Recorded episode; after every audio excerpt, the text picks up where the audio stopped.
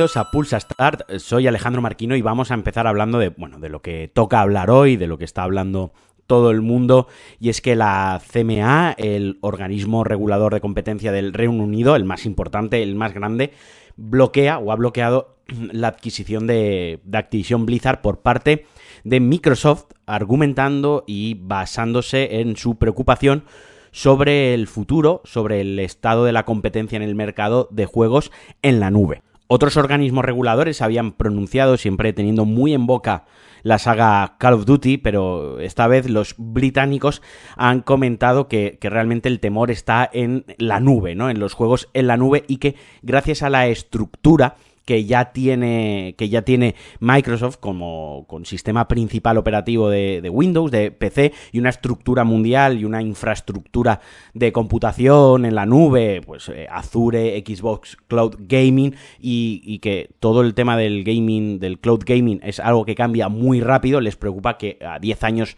vista Microsoft eh, tenga un control casi absoluto del mercado y de la competencia. Además han comentado que, apoyado sobre esto, pues sí, que con licencias como Call of Duty, World of Warcraft o,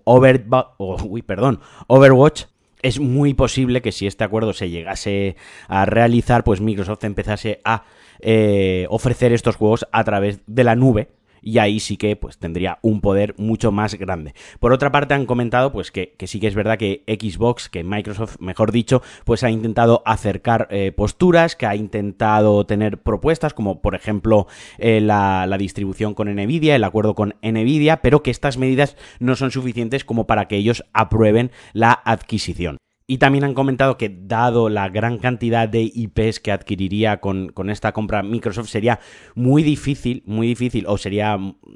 mejor dicho, sería fácil y habría mucho riesgo de conflictos, ideas y de desacuerdos entre proveedores de servicios de juegos en la nube y Microsoft. Obviamente Microsoft no se va a quedar de manos cruzadas. Ayer ya emitieron un Microsoft, eh, un Microsoft, un comunicado, perdón, estoy medio dormido todavía, no me ha hecho efecto los dos cafés que me he tomado. Emitió un comunicado diciendo que apelarán este, este comunicado o apelarán esta decisión y que esto, pues, a lo que apelan ellos o a lo que recurren es que se, se desalienta la innovación tecnológica y de inversión en el Reino Unido. Pues bueno, al final esto es un, juego, esto es una partida de póker, esto son cartas, eh, se van haciendo jugadas, ahora la CM ha dicho que no, ahora Microsoft pues apelará, ahora habrá a ver si otros países eh, sí que lo avalan u otros organismos reguladores sí que lo avalan o sí que lo aprueban, pero desde luego el Reino Unido tiene un gran peso en todo esto y es un paro, un palo durísimo.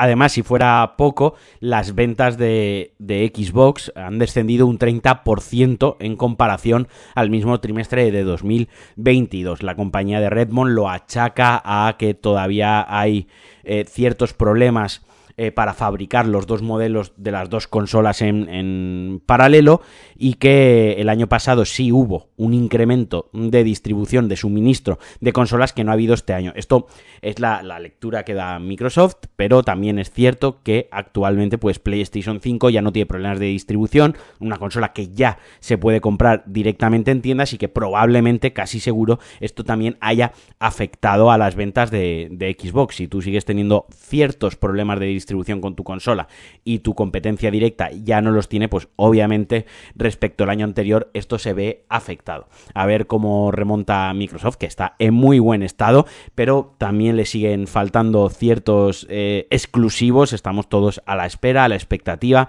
a ver qué pasa con Redfall, aunque Redfall no va a ser un vende consolas, sí que lo va a ser Starfield, pero también sabemos que lleva varios retrasos. Así que, bueno, de momento una situación no peligrosa, no incómoda, pero sí que es verdad que quizás no está en su mejor momento como si lo estaba hace un año o comparado como estaban hace un año. Y ahora saltamos a PlayStation porque ya se han anunciado los juegos del PlayStation Plus, los tres juegos de este mes para mayo del PS, del PS Plus Essential y los juegos son Grid Legend, Chivarly 2 y Descenders. Me parece un mes bastante flojo. Grid Legends está bastante bien, pero en, en, conjunto, en comparación, en contexto, en los tres juegos que dan, pues me parece un mes de los más flojitos. Y para ir acabando, os recuerdo que para todos los interesados, mañana sale a la venta Star Wars Jedi Survivor y hay muchos análisis eh, por, por un mogollón de, de, medios. Yo todavía no lo he jugado, tengo un backlog de juegos enormes. De hecho,